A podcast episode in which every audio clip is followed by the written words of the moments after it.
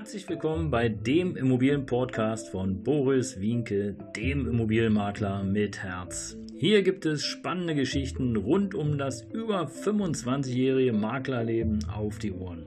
Ich freue mich auch im Namen meines Teams von 3V Immobilien, dass ihr dabei seid. Los geht's, euer Immobilienexperte Boris Wienke. Ein herzliches Hallo und guten Tag zum Immobilienpodcast von Boris Wienke, dem Immobilienmakler mit Herz. Heute mit der Folge Nummer 6, die da heißt mit tiefem Dekolleté zur Wunschwohnung. Ja, wie ihr bereits äh, von den vorhergehenden Folgen wisst, äh, bin ich seit über 25 Jahren erfolgreicher Immobilienmakler und habe damals angefangen mit der Wohnungsvermietung. Und ähnlich wie heute ähm, war es so, dass ähm, immer sehr viele Interessenten vor der Tür standen, natürlich preisabhängig, aber in dem Segment, äh, was wir sozusagen vermittelt haben, standen immer viele Menschen vor der Tür. Und äh, wir haben damals schon unter professioneller Wohnungsvermietung ähm, ja im Grunde genommen verstanden, dass der Bewerber oder die Bewerber sich ordentlich zu bewerben haben. Wir hatten damals schon einen Bewerbungsbogen, der relativ umfassend war. Da wurde eine eidesstattliche Versicherung abgefragt, da wurde abgefragt, ob es Tierhaltung gibt, ob es ähm, mit wie vielen Menschen dort eingezogen werden sollen, also ob mit Kindern, ohne Kinder. Ähm, und äh, wir hatten auch abgefragt, äh, ob man eidesstattlich versichern kann, dass es keine äh, Pfändung oder Mietrückstände etc. Äh, gibt. Das gab es bei uns damals schon. Ähm, was es allerdings äh, noch nicht gab, ist ähm, die Schufa-Auskunft. Die Schufa-Auskunft, die konnte man, na klar, die konnte man beantragen. Äh, damals äh, musste man noch persönlich hin, online ging gar nicht. Ähm, das ging erst viel, viel später. Also es funktioniert erst später, dass man über Schufa Online seine eigene Schufa-Auskunft ähm, organisieren konnte. Ich glaube, heute ist es sogar so, dass man eine Auskunft pro Jahr kostenlos bekommt. Aber wie dem auch sei. Auf jeden Fall damals fing es so an, dass äh, zu den Bewerbungsunterlagen äh, keine Schufa-Auskunft gehörte.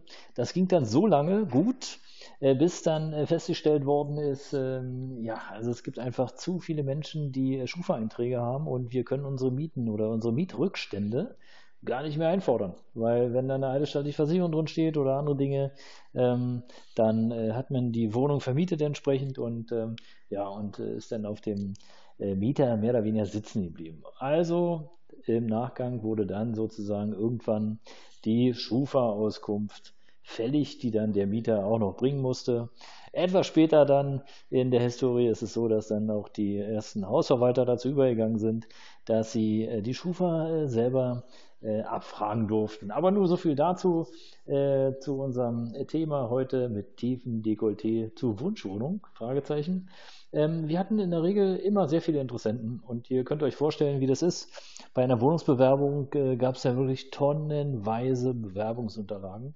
Und äh, leider war das am Anfang der Zeit so, dass die Bewerber oder die wenigsten Bewerber, die hatten wirklich vollständige Bewerbungsunterlagen. Ja, also wir hatten immer schon vorweg dann sozusagen den äh, Fragebogen rübergeschickt äh, oder den Bewerberbogen rübergeschickt äh, per Post damals noch und äh, also einen riesen Aufwand betrieben, um ordentliche Mieter zu finden. Und dann fehlte immer was. Entweder äh, wurde der Ausweis nur einseitig kopiert oder der Ausweis war abgelaufen oder bei den Gehaltsnachweisen fehlte einfach äh, ja, der, der dritte Gehaltsnachweis oder äh, die, die Mieten konnten nicht richtig nachgewiesen werden und, und, und, oder der Bewerberbogen war nicht unterschrieben oder war nur von einem unterschrieben oder war, war nicht ausgefüllt. Also das war wirklich, wo ich mir manchmal so denke, hey, du willst eine Wohnung. Also dann mach das doch bitte ordentlich. Aber gut, ähm, wir konnten so im Schnitt rund 60 Prozent der Bewerbungen äh, wegschmeißen, weil die waren einfach unordentlich. Und äh, uns ging es ja darum, oder wir wurden beauftragt, als Makler ordentliche Bewerbungsunterlagen zu liefern, sodass dann der Vermieter respektive der Eigentümer anhand der Unterlagen entscheiden konnte, hey, das ist mein Mieter oder meine Mieterin oder die ähm, sind dafür geeignet, äh, dass da auch regelmäßig die Miete fließt. Das ist ja letztlich das Wichtigste bei der Vermietung.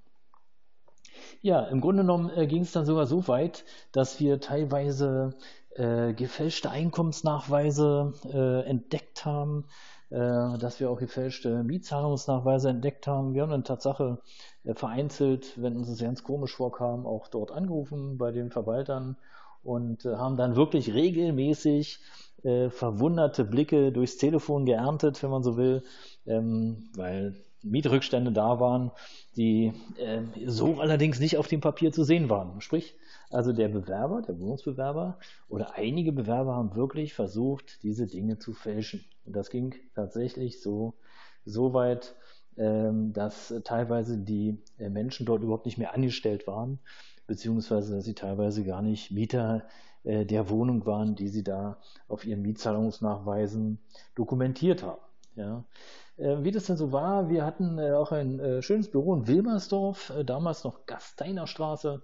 Ähm, und ab und an ähm, war das dann Tatsache so, dass der ein oder andere einfach vorbeikommen wollte. Ja, also die Unterlagen nicht persönlich äh, vorbeibringen bei der Besichtigung, sondern Attacke ab ins Büro, Termin machen und vorbei.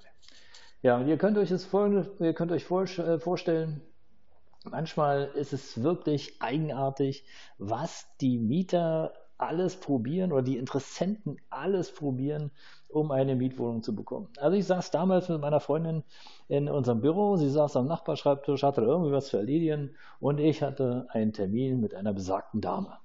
Und die kam dann auch und ich dachte so, ich glaub's ja jetzt nicht. Ich weiß nicht warum, aber ich glaube, sie hatte das Gefühl, je tiefer ihr Dekolleté, desto höher ihre Chancen, die Wohnung zu bekommen.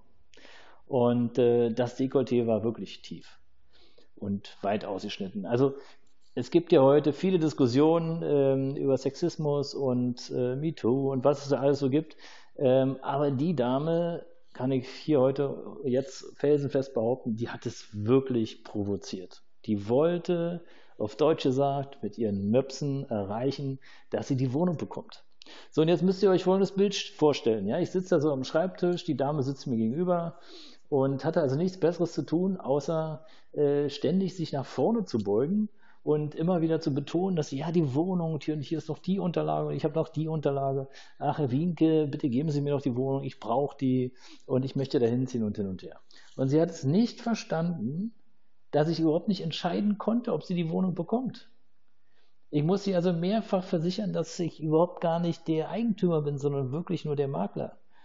Und man hat ihr richtig ihre Enttäuschung angesehen. Und jetzt müsst ihr euch vorstellen, die Dame mit dem Dekolleté sitzt an meinem Schreibtisch und meine Freundin sitzt am Nachbarschreibtisch und beobachtet diese Szenerie. Das muss ein Schauspiel war das, das war unglaublich. Wahnsinn. Jetzt könnt ihr euch natürlich überlegen, okay, naja, äh, oder fragen, hey, Boris, wärst du denn schwach geworden, wenn deine Freundin äh, nicht dabei gewesen wäre und äh, die Dame mit ihrem Dekolleté da vor dir rumtanzend versucht hat, die Wohnung zu bekommen? Dann sage ich euch hier heute und jetzt, niemals, niemals wegen eines Geschäfts mit irgendjemand in die Kiste springen oder irgendwelche Dinge machen. Das Problem ist nämlich, du wirst erpressbar. Ja, und das geht gar nicht. Also im Grunde genommen ähm, habe ich dann letztlich sie dann abgewimmelt und ähm, habe die Unterlagen äh, an die Vermieterin weitergeleitet. Aber die Vermieterin hatte sich schon längst entschieden für eine andere Interessentin und ich musste der Dame dann absagen, die mega enttäuscht war äh, das hat man regelrecht am Telefon gemerkt. Aber sie hat wirklich alles probiert, um die Wohnung zu bekommen. Und insofern hat ihr Dekolleté überhaupt nichts gebracht, ähm, aber sie hat es probiert. In diesem Sinne, ihr Lieben, herzlichen Dank für eure Aufmerksamkeit. Danke, dass ihr hingehört habt. Und äh, denkt dran, ein tiefes Dekolleté bringt nicht immer das Ergebnis.